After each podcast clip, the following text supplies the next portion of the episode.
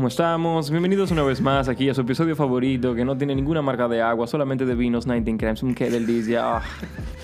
El día de hoy nos encontramos con nuestro queridísimo invitado Diego Muñiz, la señorita Gladeline Cristal Raposo y yo, su servidor Giovanni Raposo. La pregunta que sugieren el día de hoy es, ¿cómo saber cuando a uno ya no está enamorado? Esa no es la pregunta, dice el público. Qué bueno que ustedes me van a ayudar. Qué bueno me van a ayudar a hacerla mejor, porque ¿qué es lo que ustedes creen? Dile al público que te diga la pregunta. Público.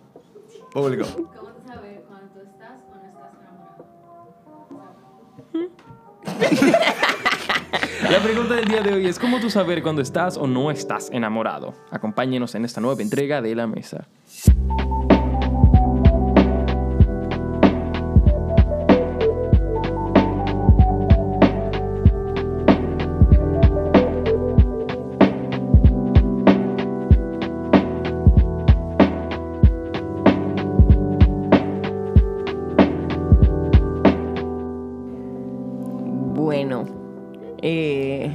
Esto está muy difícil, yo no sé. Yo siento que algo clave para eso es primero entender qué es amar Estar a una persona o estar y enamorado. qué es estar enamorado. Dámelo, Diego, dámelo. A mí me criaron bajo el concepto de que yo no creo que tú puedas querer a una persona. ¿Qué? Déjame, déjame desarrollar eso, que normalmente Sí, a la gente no, le tú- hace, le hace dale ruido. forma, ¿tú sabes? Yo siento que el querer es algo más material. Y a menos que tú quieras una persona de un índole sexual, yo no creo que querer sea una emoción. Yo siento que tú una persona la amas o no la amas. Que hay tipos de amor diferente, que hay, tú puedes amar más a una persona que a otra sí, pero yo no creo que tú puedas querer. Tú- Pero espérate, yo voy a tener que ahí frenarte en seco porque realmente tú estás diciendo que, que tú no quieres a una persona porque tiene una índole, o sea, tiene una connotación muy egocéntrica, muy, muy del ego, muy te quiero, ¿entiendes? Como, que, como que tú estás diciendo que eso sí te puede funcionar, pero por ejemplo, yo quiero esa mesa, no para yo quiero esa, a esa persona. Por lo Ajá. que- ajá. Sin embargo, yo siento que eso es- hay como un tema ahí de... ¿Cómo es que se llama? Como que la definición de las palabras. de- Semántica. Ajá, de semántica. Y es como que al final del día, querer se usa para una cosa, pero también querer se usa para otra. Querer también se usa para tú, para tú decir que tú sientes cariño por alguien y no necesariamente amas a esa persona. Porque yo puedo tener cariño por un amigo y no necesariamente amar a ese amigo. Entonces se usa la palabra te quiero. Pero para ti, ¿qué es amar entonces? Amar es algo que va más que- allá. O sea, como que... Amar es un sentimiento más fuerte, más sano, más, más de confianza, más que algo que tú no le das a quien sea. Por ejemplo, si ese amigo yo lo quiero, no es lo mismo que yo lo ame. Y no necesariamente que yo lo quiero. Yo simplemente tengo cariño por esa persona. Cariño. Y para Em, yo no decirte tengo cariño, uno dice te quiero. Entonces, ¿tú quieres trabajar en base al te quiero como algo de cariño? Lo o al te podemos quiero? trabajar así. O Vamos, sea, ok. Yo siento que al final es un asunto de semántica, Sí. más que, que cualquier otra cosa, pero sí Así que podemos trabajar con vamos al te quiero. Bienvenidos a su primera clase de literatura aquí en La Mesa, la semántica. Vamos para allá. Pero tiene sentido lo que tú te estás Sí, sí, sí, entiendo lo que tú me quieres Pero decir. yo sí entiendo lo que tú dices, como que realmente el, el tú decir yo te quiero, a veces, si tú no lo interpretas bien, tú puedes irte por la, por la tangente y decir como que, ah, pero eso es muy posesivo, que no sé qué. A veces es porque no tenemos una, una palabra que sea un poquito más, Sutil. más sutil que Yo amar. siento que a amar le da más peso del que lleva. Claro, también. claro. un Yo peso, siento mi que hermano. tú decir, lo que pasa es que yo siento que tú decirle yo te amo a una persona, eso es como decirle Esas cásate son, conmigo. esas son dos mancuernas de 65. O sea, yo me acuerdo la primera vez que yo le dije eso a un amigo mío y él me dijo como que, Wow. wow, yo no te puedo decir eso a ti. Tú sabes que yo te aprecio, te quiero muchísimo, pero yo no te puedo. Y era por el peso que él le estaba dando a esa palabra. Como que eso era como que él ¿Y era. tú sientes que tú le estabas dando poco peso? No poco peso, sin embargo, siento que al final la emoción que yo siento por él es amor. O sea, de que. Lo ¿Y tú, sientes que amo no es, y tú sientes que no es recíproco? ¿O tú sí sientes que es recíproco, siento que pero, es él, recíproco- pero él no eh, le quiere llamar así? Yo siento que es recíproco, pero para él esa palabra es como. Es di que, wow, yo no se lo he dicho a mi jevita, te lo voy a decir a ti, mío. Exactamente. No, pero yo creo que más que por la palabra es. Me atrevo a, a suponer que más que porque la palabra sea muy fuerte para él, es que él tiene una connotación de ah, te Ajá, amo sí. a algo muy romántico y no necesariamente al sentimiento per se. ¿Entiendes? Y es como yo uso la palabra te amo solamente para una connotación romántica, así que no te la puedo decir a ti, mi pana. Ujú. ¿Entiendes? Mi pana. Porque son panos, ¿no fue lo que tú me dijiste? Sí, 100%. Al final él soltó con eso.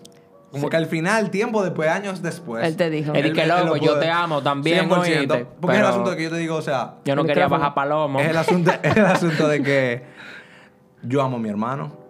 Y no es una, una connotación romántica, ni mucho No. menos. Es un amor diferente, es un amor fraternal de hermano. Claro. Y siento que el, el, el que es hacia mi amigo anda por esa misma página. Claro. Pero tú le preguntaste a él si él le dice te amo a sus hermanos.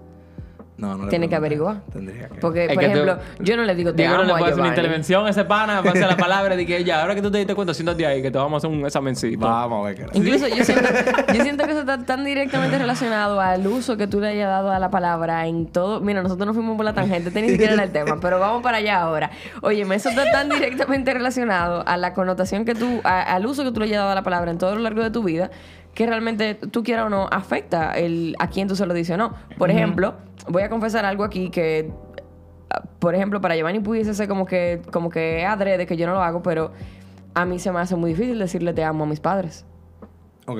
Porque yo nunca usaba esa palabra como... Yo siempre usaba esa palabra para connotaciones románticas. ¿Entiendes? Por ejemplo, a veces en No medio de de un humo... aprecio. ¿eh? No de aprecio. Como para mí es una palabra romántica, cuando no necesariamente, simplemente es un sentimiento. Pero si yo me pasé toda la vida sin decirle te amo a mis padres y solamente diciéndole te amo a personas con las que yo tengo un vínculo romántico, Tú lo vas a asociar con la misma Sí, vaina. se me va a hacer 100%. difícil. Claro, loco, a hacer difícil. a veces claro. Giovanni en medio de un humo me dice que, claro, yo te amo, que yo sé que Yo te lo digo, claro, para que sepa por encima de un tembleque mañana. Yo también te amo. Y es No, como tú que- nunca me lo dices para de verdad. ¿Es verdad? No importa, tú nunca lo dices. ¿Es verdad? Sí. Bueno, pues puede que no. No, y sé quién tú eres, yo no le importa. Yo lloro solo en mi cuarto, pero no importa. Yo no creo que tú no, llores por eso. no importa esa vaina. Pero sí, yo creo que viene de ahí. sí. Entonces, vamos a definir qué es el amor, entonces. Para uno poder, entonces, después definir lo que es estar enamorado. Wow, loco, el amor, man. Yo no sé.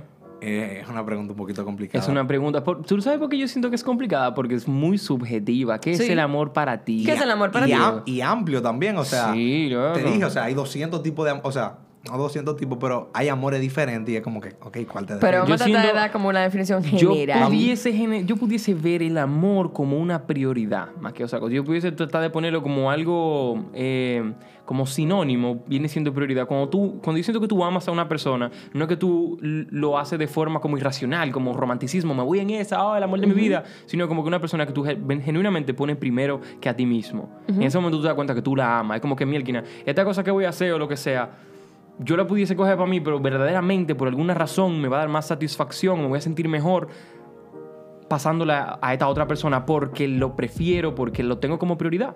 Ok. Yo estoy de acuerdo contigo ahí, a excepción de la parte de. Primero que a mí. Ok, ok. Yo siento que una cosa primordial es que yo no puedo dar de lo que yo no tengo. Y al final yo siento que tú te tienes que amar. a- o sea, tú- yo, yo no puedo pedir que me amen si yo no me amo yo. O sea, es un asunto que eso se nota hasta con tu lenguaje corporal, Correcto. con la forma que tú hablas. Y yo siento que amor sí tiene que ver con que la importancia que yo le doy a esa persona en mi vida o el, Ujú. el puesto que ocupa dentro de mi vida. Sin embargo, solo difiero en la parte de que no más que yo. Yo siento que al final, sin importar quién sea, yo voy primero. Ok.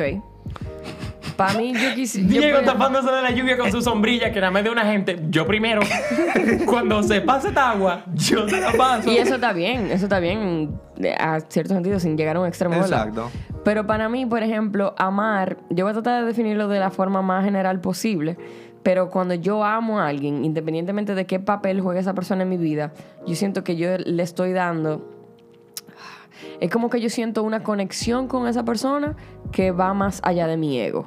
Es como que el, el- aprecio que yo tengo por ti va más allá de mis intereses, va más allá de quién, quién yo quiero creerme que tú eres, quién, o sea, es como, yo no sé cómo explicártelo, que es como si fuese algo que viene del alma, Sí, ¿entiendes? entiendo lo que tú quieres Es como, porque por ejemplo, yo pudiese, que por ejemplo, lo que tú dijiste, que esa persona que tú amas tiene, un, tiene como una posición importante en tu vida, por ejemplo. Ujú. Yo pudiese amar a esa amiga mía y yo con esa amiga hablo de casualidad una vez al mes. Y yo la amo, loco. O sea, esa carajita, Eddie, qué loco. O sea, y es porque yo siento como un cariño extraño, porque no es un cariño de amistad, sino que es algo como que loco. Yo tengo un aprecio por ti, por quien tú eres. Y, y- y como que un... Y me siento tan agradecida como de haberte conocido. Eh, ahí hay una vaina sonando que tú no puedes escuchar porque tú no tienes la vaina puesto. Que ya no es Alex. Es como el WhatsApp. WhatsApp. Era el WhatsApp. Y, ajá. Y por ahí yo siento que se va mi definición. Es como que yo, no sé. Va por ahí. 100% de acuerdo contigo. Eh, lo que pasa es que siento que yo no me expliqué bien en cuanto a lo que me refiero con la posición que lleve en mi vida. Ok. Que no necesariamente tiene que ser de que la- mientras más yo hable con una persona o mientras más presente esté en mi vida, quiere decir que yo te amo más. Tiene que ver con más como el, que ese espacito que tú tienes dentro de mí, Ok. le voy a decir en mi corazón, de que tú tienes un puesto ahí. Aunque yo dure dos años y seis años sin verte, cuando te veo, o sea, tú todavía tienes ese lugar de- ahí Ok. conmigo. Ya hay toda una historia, ya hay todo un camino que se dibujó, que aunque yo no lo quiera ver, ya existe. Exacto. Entonces, en base a lo que nosotros podemos definir como amor, cuando sabemos cuando ya no estamos enamorados de una persona. Ay, defíneme enamorado Entonces, ¿qué es enamorado? Bárbaro, ustedes no acaban cada uno de decir para No, ustedes qué es. Ustedes no. acaban de definir qué es amor. Amor y Es amor. enamorado no es lo mismo. ¡Wow! ¡Qué mierda! El español es una loquera, amigo. Em, Para ti. ¿qué es estar enamorado? Estar Enamoramiento enamorado. yo siento que es ese proceso que en psicología se llama la etapa de idealización. Cuando yo tomo a esa otra persona y me hago la idea de quién yo creo que esa persona es, sin embargo no necesariamente es, y actúo concorde esa idea. ¿A, lo que me- ¿A qué me refiero? Son personas que tú, es ese momento donde tú no ves problemas, Ujú. donde esa persona es perfecta, donde toda cualquier cosa que ella haga mal tú la vas a justificar. Sin embargo, es una emoción que mm, por la índole que tiene no es sostenible, o sea, es como momentánea. Es un asunto de- del momento de- del fuego, de, de todo es perfecto y todo siempre va a estar bien. Ok. ¿Tú quieres dar la tuya?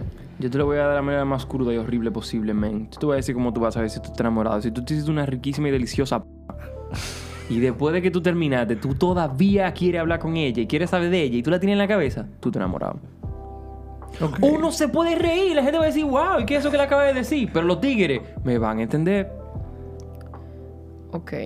Hay cierta verdad. No, está bien. Yo por algo tal vez no te entendí por eso, ¿no?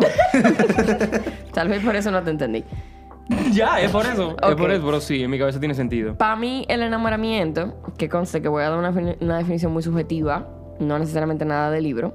Ujú. Para mí, el enamoramiento, más que una. Más que de algo, como tú lo explicaste, que va directamente relacionado con esa segunda persona, Ujú. más que algo que es como que es algo que me pasa contigo, siento que es algo que pasa en mí.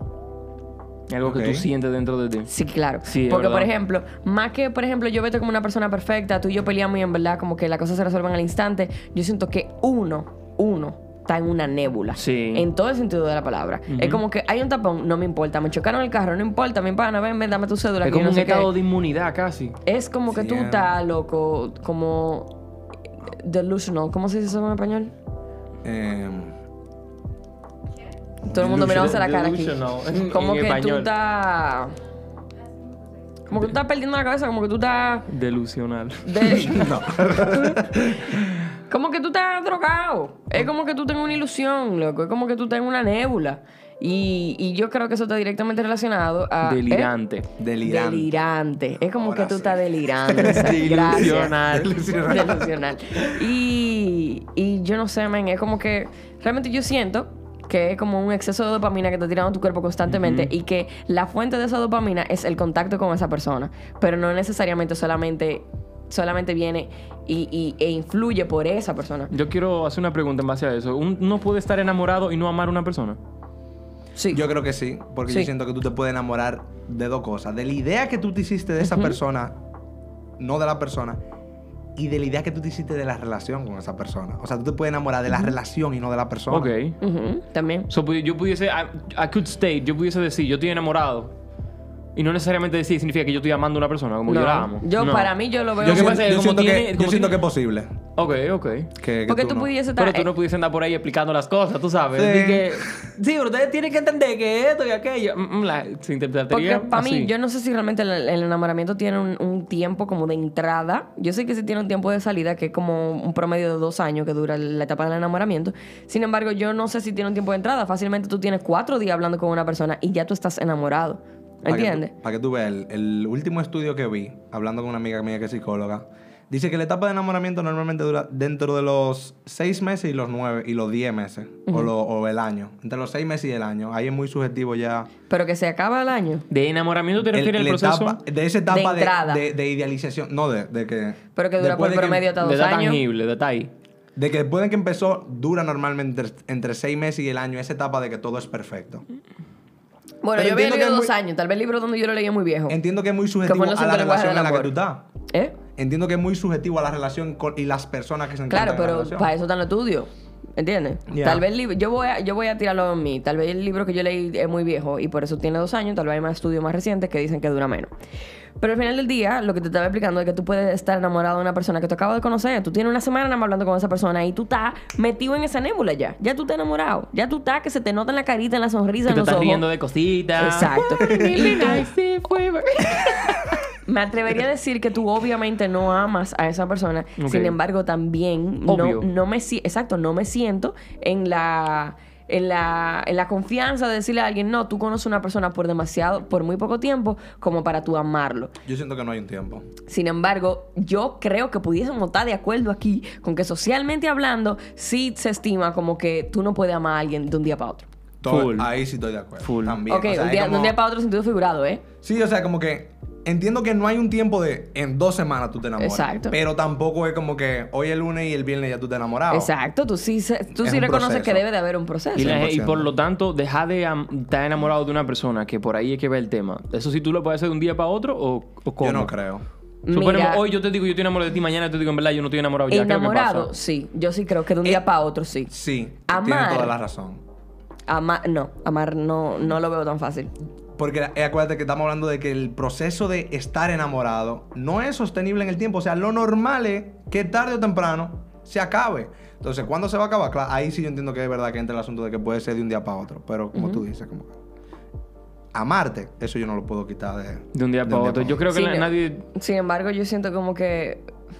Yo siento que le estamos dando mucho peso a la palabra amar o al sentimiento que conocemos de amar, lo suficiente como para esclavizarnos. O sea, ¿por qué yo no pudiese dejar de amarte tan fácil?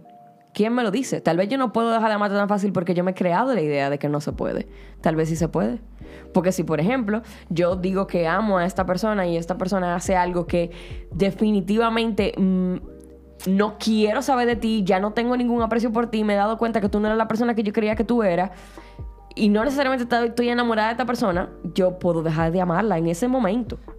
Mira, yo siento que hay cierta verdad en el asunto de que si hay una situación, eh, me pegaron el cuerno. Eso es para ti, tal vez. Para mí, por ejemplo, Tal vez. te voy a decir, como que yo siento que eso es algo que Es una traición es demasiado una fuerte. traición y, y a- Pero siendo honesto conmigo, todavía desde ahí es como que ya yo no voy a querer estar en esa relación, ni voy a, ni voy a estar enamorado. Sin embargo, el amor que yo le tengo a esa persona, No creo que desaparezca yo de no día creo que para desa- otro. todavía con esa situación, yo no creo que se me quite de un día para otro. Yo voy a tener No. que vivir un proceso donde yo suelte. De resiliencia. Tú sabes que yo creo que eso está directamente relacionado a que algo como pegarte los cuernos habla más de la acción y no de la persona. ¿Entiendes? Es como que, dite tú que ah, María, dite tú que María te pegó los cuernos. Coño, Sí, ma- María. María, por favor dime que María es un nombre que no que está nulo. Ok, bien, perfecto. Si, por ejemplo, María, caso hipotético de María, María te pega los cuernos. Eso no me dice quién es María. Eso me dice, eso me habla de la acción que hizo María. Pero no necesariamente de María per se. Voy. Si, si es a María que tú amas y no necesariamente la fidelidad de María, por ella haberte sido infiel, tú no necesariamente vas a dejar de amar a María porque María sigue siendo María. A diferencia de que, por ejemplo, María te diga, eh, no, mira, la verdad es que yo no te conté esto, la verdad es que yo, por ejemplo, yo le doy golpe a mi perrito, loco, y la verdad es que a veces mi perrito me saca de quicio y yo tengo mucho tiempo coño. que le doy golpe a mi perrito. Ahí me está hablando de María. O sea, Pero te hago una pregunta, por eso que tú dijiste de, de que yo no amo la fidelidad de María. ajá. ¿Tú crees que yo amo partes de ti o te amo a ti como entero? Eso está muy crecido. Significa que tú amas a María dándole golpe al perro. No, no estoy hablando del caso de María, en el, pero yo siento que amar a una persona es no estar de acuerdo con la cosa que no tan bien de esa persona y obviamente van a haber cosas que te disgusten, sin embargo, yo siento que va más por el hilo de tú amas a esa persona a pesar de eso o con todo y eso. Yo entiendo que sí, que tú no amas a una persona por parte. Yo entiendo que tú amas a una persona por completo. Entonces, como que a mí me, me extraña, como que no puedo, no me estoy pudiendo poner una situación en mi cabeza donde yo, una persona, pueda hacer algo que destruya totalmente la idea que yo tenía de esa persona. Entonces, como que por eso no, como que no veo una- un escenario donde yo diría de que de un día para otro. Como que qué acción podía tomar una persona para que tú, de un día para otro, toda la idea de toda la cosa buena y mala que tú tenías, te la destruyas. Yo creo que estar, yo creo que amar a una persona es una decisión totalmente voluntaria. Entonces yo creo que en el momento que esa persona pueda hacer algo que cambie tu percepción de ella, de lo que, de lo que en contexto es esa persona que tú estás amando, si eso cambia en ti, yo entiendo que lo que tú amas, el amor como energía puede transformarse. Para mí, que no sé si lo he dicho antes, pero el amor, para mí, pura energía, que dicen que la energía es más fuerte que hay, la energía ni se crea ni se destruye, Solo solo, se se transforma. En el momento que tú dices que amo a una gente y que de un día para otro tú dices, ah, yo no te amo, yo no creo. Yo sí creo que la energía se transforma, pero una energía tan fuerte como es el amor, yo creo que tiene un proceso bien paulatino de transformación. De. Porque yo entiendo que todo esto que tú construiste, toda esta idea, todo esto que ya tú viviste, que va a vivir en tu cabeza, eh, no puede desaparecer de un día para otro. Yo entiendo que tu forma de percibirlo, de verlo, puede cambiar, pero no, no creo que pase de un día para otro. Por más que María agarre el perrito y le dé un galletón. Bueno, el perrito. Pues tal vez se convierta en decepción o algo así, pero yo no creo que se vaya disminuyendo de que poco a poco. Yo creo que más fácil es res- repentino y después de alguna forma u otra tú, tú te vas a dar cuenta que... Es un tiempo como de adaptación a una nueva idea. Ajá, pero, pero si es así como tú dices, entonces tendría que ser una emoción contraria. Y no te voy a decir odio, porque, porque no creo que tú termines, que tú de repente odies a esa persona. Bueno. Me está esa- retando, María. Ya sabemos lo que María hace, el perrito, como Pero entonces, cualquiera, tú sabes. Ya cualquiera. tenemos la definición de, del amor y ya tenemos la definición de enamoramiento. Entonces, ¿cómo tú sabes cuando tú estás enamorado y cuando no? Ok. La pregunta es: ¿tú puedes pretender o está mal que tú no estés enamorado? ¿Eh? No, ¿qué? Yo No. no. amo a una gran parte del mundo. No, no, eh, no, te pregunto. ¿Está, mal, y ¿está mal que yo en mi relación de pareja no esté enamorado? No. No está mal, Entonces es el asunto de de cómo yo hago las paces, de que yo siento que mucha gente no hace las paces con que eso está bien, con que eso es normal. Ah. Y por eso muchas veces crea la duda de, coño, no, no estoy enamorado o, o- ¿A dónde vamos? Tú tienes una relación con una muchacha, vamos a decir, y ustedes tienen su relación normal después de cierto tiempo. Vamos a darte un año prudente, dos años. Un momento ella dice, coño, ¿tú sabes qué, Diego? Yo te amo, loco. Y ustedes duraron seis meses, un año entero en eso de que yo te amo. Y de un momento para otro, esa persona de la nada dice, en verdad, yo no te amo ya, pero yo no veo por qué yo no amarte. Significa que tenemos que dejar nuestra relación. Ah, ¿Cómo tú te sentirías? No estoy diciendo que te vas a sentir bien o mal, es genuinamente, ¿cómo tú crees que tú reaccionarías a esta nueva forma Lo de que llevar? pasa a que me diga es que, que- que no te espérate. enamoras ya. Y que no necesariamente tenemos que dejar la relación. Yo no te amo ya. Giovanni está hablando en francés y está hablando en chino. Yo va. Estar enamorado y amar no es lo mismo. Una gente que me dice que ya no me ama. Estoy de acuerdo. Yo le voy a decir, pues espérate, ve que. Es que si no me ama, no, no buscamos nada en esa Pero, relación. pero no estar enamorado son otra cosa. No, no, ok. Pero ah, yo creo que todavía I stand, o sea, como me paro en mi punto Porque, tú lo lo que, que, me dice- pregunta. porque es- lo que estamos diciendo, lo que él está diciendo es que realmente no estar enamorado de una relación no, no es que esté mal. Pero es, no estoy hablando de estar enamorado. Estoy hablando de amar. Amar. No, yo tú y yo estábamos juntos, tuvimos un tiempo, tú me amaste un año entero y de la nada, mira, en verdad, ya yo no te amo. No, yo no estaría en yo esa no estaría en esa relación. Porque yo, el- yo no te amo.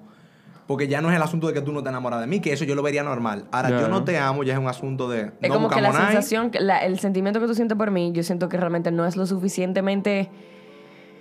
Y si es puro. Y si, es un, y si es un label, y si es una idea, y si ese yo no te amo, pero sigue siendo igual todo, esa idea de que ya yo no te amo, bajo, como puedas reaccionar, como pueda eh, desarrollar en tu cabeza, ¿tú crees que realmente pueda des- de- dañarte tu relación? Es que Tú yo decir, siento que tú decir una cosa así, de ese peso y una magnitud, Sí.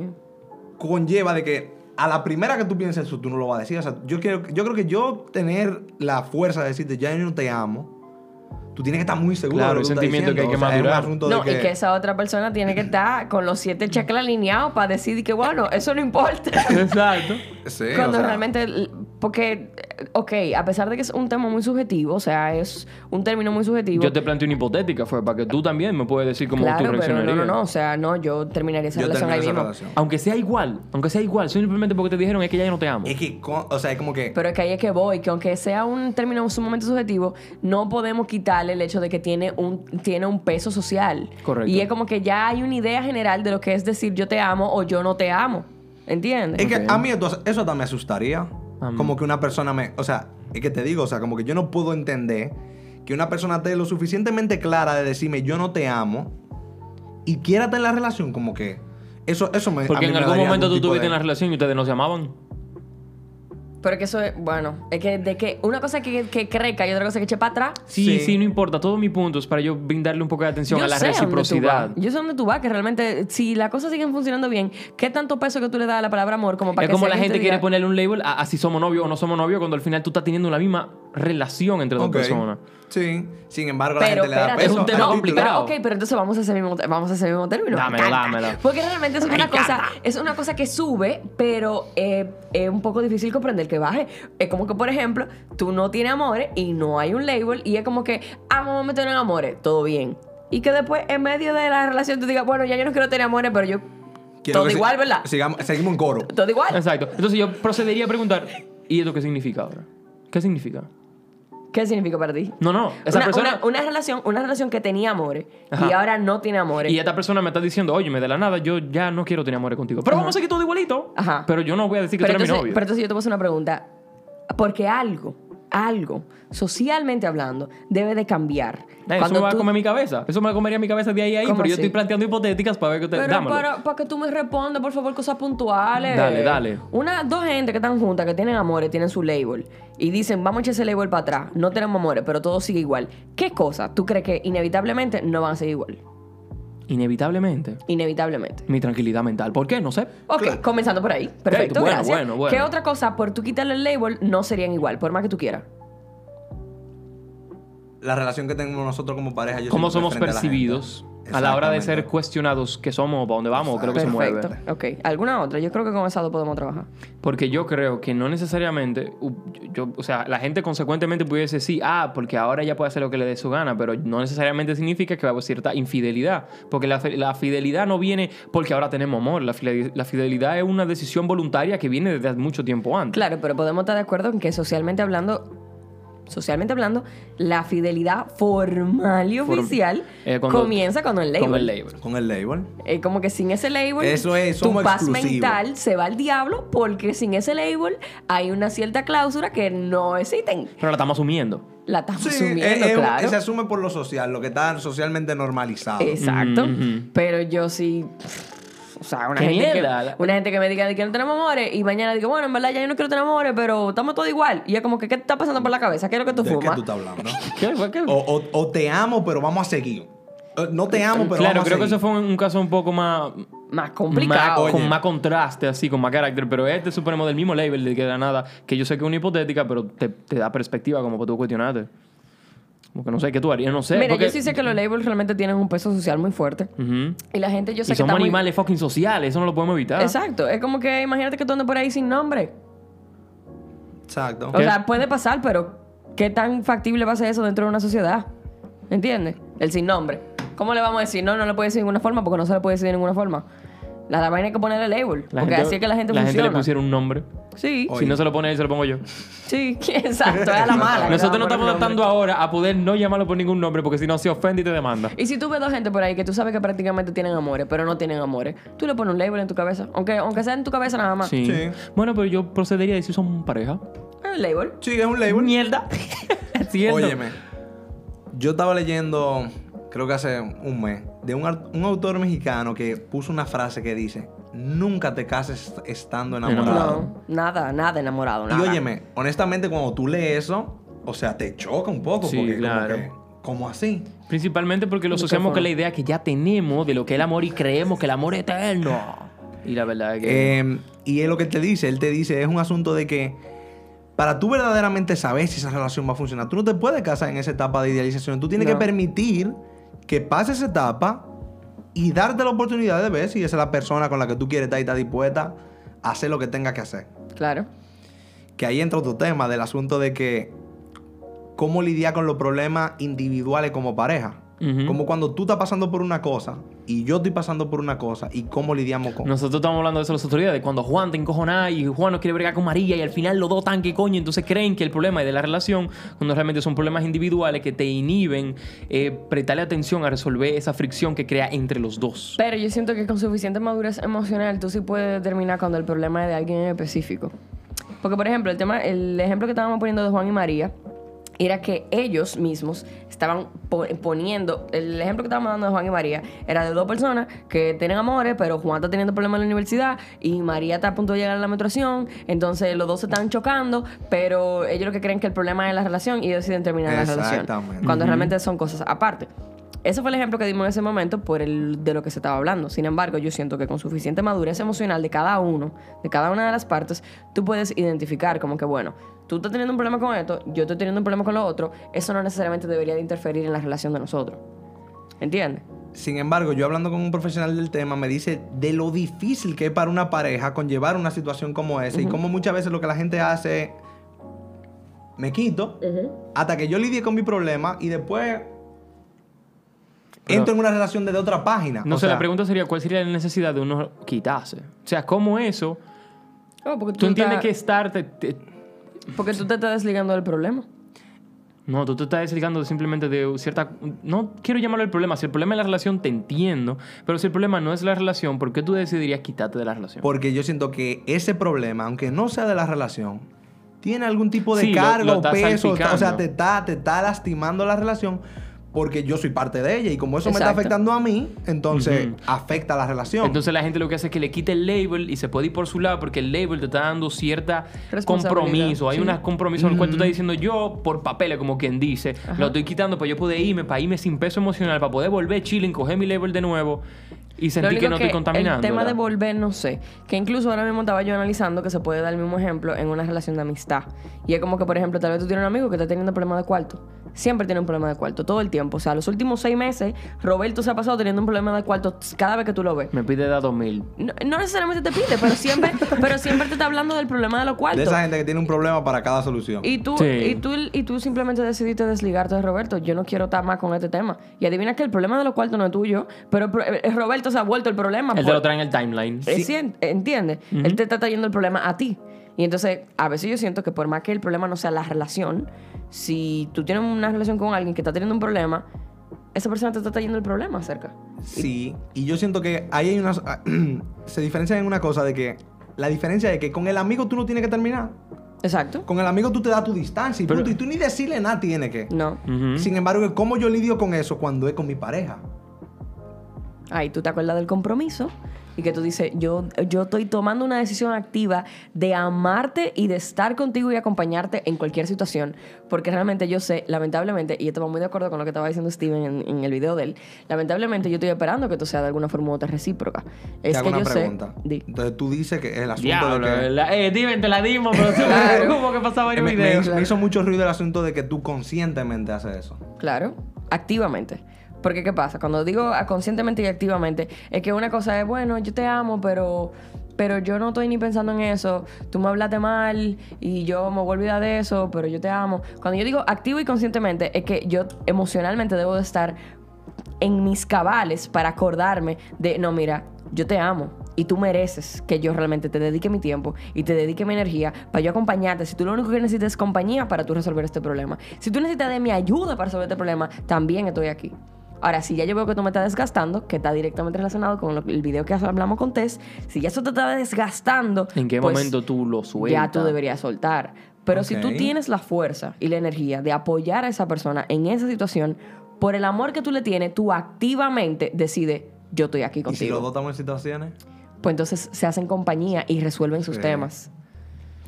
Es difícil, pero si- crazy, los dos son suficientemente emocionalmente fuertes, yo entiendo que no debería ser tan complicado. O no fuertes, estables, inteligentes. No debería de ser tan complicado. Es como que yo estoy teniendo un problema en el trabajo, tú estás teniendo un problema en la universidad. Nos juntamos de vez en cuando y hablamos, chileamos. Tal vez la forma más fácil que yo tengo de yo ayudarte a tú sobrellevar ese, ese, ese problema y la que tú tienes de ayudarme a mí a sobrellevar ese problema es estando conmigo en una cama, tranquilos, escuchando música y usando el teléfono. Tal vez es con lo que más tú me puedes ayudar. Y adivina qué, si esa persona no estuviera ahí, yo tal vez solita no sería de, tan- de tanto agrado. Tal vez solita lo que estaría pensando en el problema o sintiéndome que no tengo a nadie que me acompañe.